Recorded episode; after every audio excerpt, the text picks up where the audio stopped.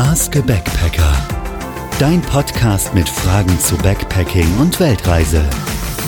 Hallo und herzlich willkommen zu einer neuen Folge von Ask a Backpacker mit David und Lisa. Und heute wollen wir eine Frage klären von unserer Hörerin Jasmin, die David uns einmal vorlesen wird. Jasmin hat uns geschrieben und zwar folgendes. Hallo Lisa und David, ich bin vor kurzem auf euren Podcast gestoßen und finde es sehr spannend, was ihr zu berichten habt. Eine Frage, die ich mir stelle, ist, wie ihr euch ernährt, beziehungsweise geht ihr essen, kocht ihr selbst?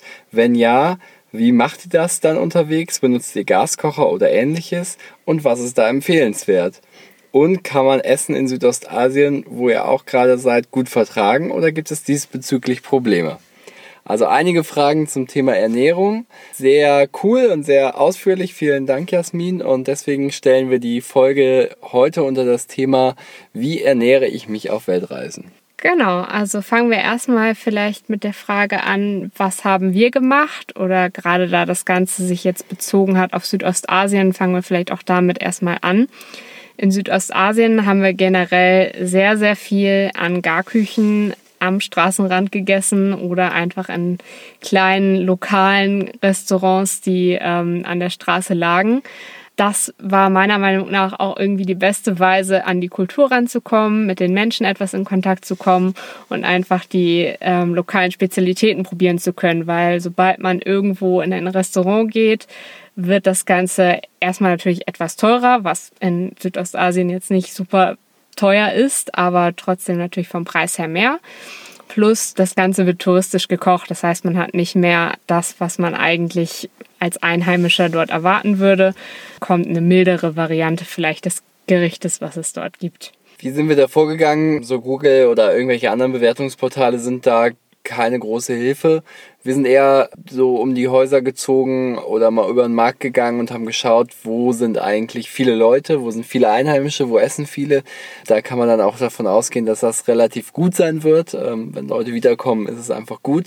Und ja, wie Lisa schon gesagt hat, haben wir uns oft auch einfach durchprobiert. Also nicht äh, sozusagen ein Riesenmenü bei einem Anbieter gegessen oder bei einem Restaurant gegessen oder bei einem Straßenstand gegessen, sondern eben es aufgeteilt, immer mal wieder was probiert. Und das ist eben auch der große Vorteil in Südostasien. Man kann eben kleine Gerichte oder Happen oder Snacks auch mal so kaufen und muss sich da nicht äh, auf eine Sache festlegen. Was wirklich ganz nett ist in Südostasien, meistens gab es in den Städten Nachtmärkte und ähm, da bekam man eigentlich immer das, was auch so die Locals dann gegessen haben oder was halt gerade für das Land typisch ist. Also da kann man sich immer ganz gut durchprobieren auf diesen Märkten auf jeden Fall. Was auch noch dazu kommt, kommt natürlich darauf an, wie oft man was isst. Man kann natürlich gucken, ist Frühstück im Hostel mit dabei. Das ist in Südostasien meist nicht viel mehr als Toast, Butter und Marmelade, was aber auch okay ist, um erstmal morgens was im Magen zu haben. Dann haben wir mittags meistens gar nicht viel gegessen, meistens uns ein Obst gekauft, was man irgendwo zwischendurch sich mal ähm, gönnen kann, was auch immer super lecker ist, weil es halt dort wächst und sehr frisch ist. Und abends dann halt so die Marktvariante oder gar Küche Küchenvariante. Selbst gekocht haben wir in Südostasien eigentlich nie. Äh, vielleicht mal ein Frühstück gemacht oder so, aber sonst eigentlich nie. Das hängt damit zusammen, dass eben diese Garküchen oft günstiger sind, als die Sachen einzukaufen. Und dass es eben einfach so viele leckere und vielfältige Dinge gibt, die man einfach mit drei, vier Zutaten auch selbst nicht, nicht machen könnte.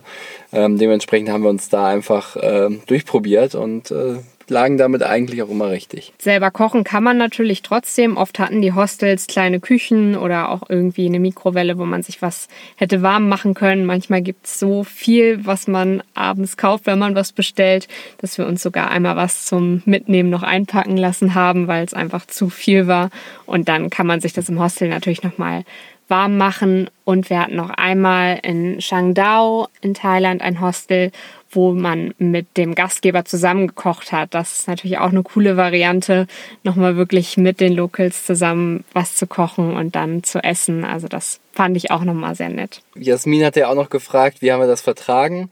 Sehr gut, würde ich sagen. Also wir hatten ich hatte am Ende einmal ein bisschen Probleme, da können wir es aber auch nicht ganz genau zurückführen. Ähm, das war aber auch an Chinesisch Neujahr, wo dann eben nicht so viele Stände offen hatten und man dann irgendeinen genommen hat. An allen anderen Tagen hatten wir keine größeren Probleme. Ähm, und deswegen können wir auf jeden Fall nur appellieren, äh, Streetfood zu konsumieren, eben an den Ständen, die beliebter sind.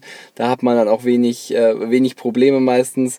Und sonst äh, verlässt man sich eben auf Gerichte, die gegrillt sind, gekocht sind, gerade Suppen, die hoch erhitzt sind. Da kann nicht viel äh, dran sein, was einen den Magen verdirbt. Ähm, und wie gesagt, wir hatten da immer überhaupt keine Probleme und das hat wunderbar funktioniert. Worauf ihr natürlich achten solltet, ist Trinkwasser. Trinkwasser kann man dort nicht aus dem Hart trinken in Südostasien, sondern müsst ihr kaufen. Da gibt es aber auch große Kanister in den Läden, die ihr dann kaufen könnt und dann abfüllen könnt, um so ein bisschen das Plastikkonsum vielleicht auch einzudämmen. Und was vielleicht noch interessant ist, ähm, je nachdem, ob ihr Fleisch esst oder nicht, da muss man natürlich auch gucken, wo hat man Fleisch dabei. In Malaysia fand ich es oft sehr interessant. Also wir essen beide Fleisch, aber es war manchmal in Gerichten Fleisch drin, wo ich es irgendwie gar nicht erwartet hatte. Also da waren da doch irgendwie drei Stückchen Hühnchen mit im Reis, obwohl es eigentlich ein vegetarischer Reis war. Also das vielleicht nochmal so als Vegetarier-Info. Was man natürlich auch machen kann, wenn man mal gar keinen Bock mehr hat auf asiatisches Essen oder lokales Essen, haben wir auch einmal gemacht. Dann haben wir uns mal eine Pizza gegönnt an einem Restaurant, wo ein Italiener irgendwie ausgewandert ist und dort dann seine Pizzen verkauft hat.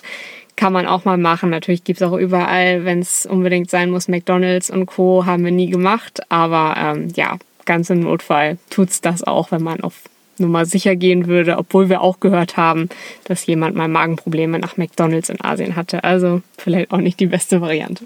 Apropos westliches Essen. In Neuseeland hat sich der Modus dann ganz grundlegend geändert. Ähm, das Preisniveau ist ja hier sehr viel höher.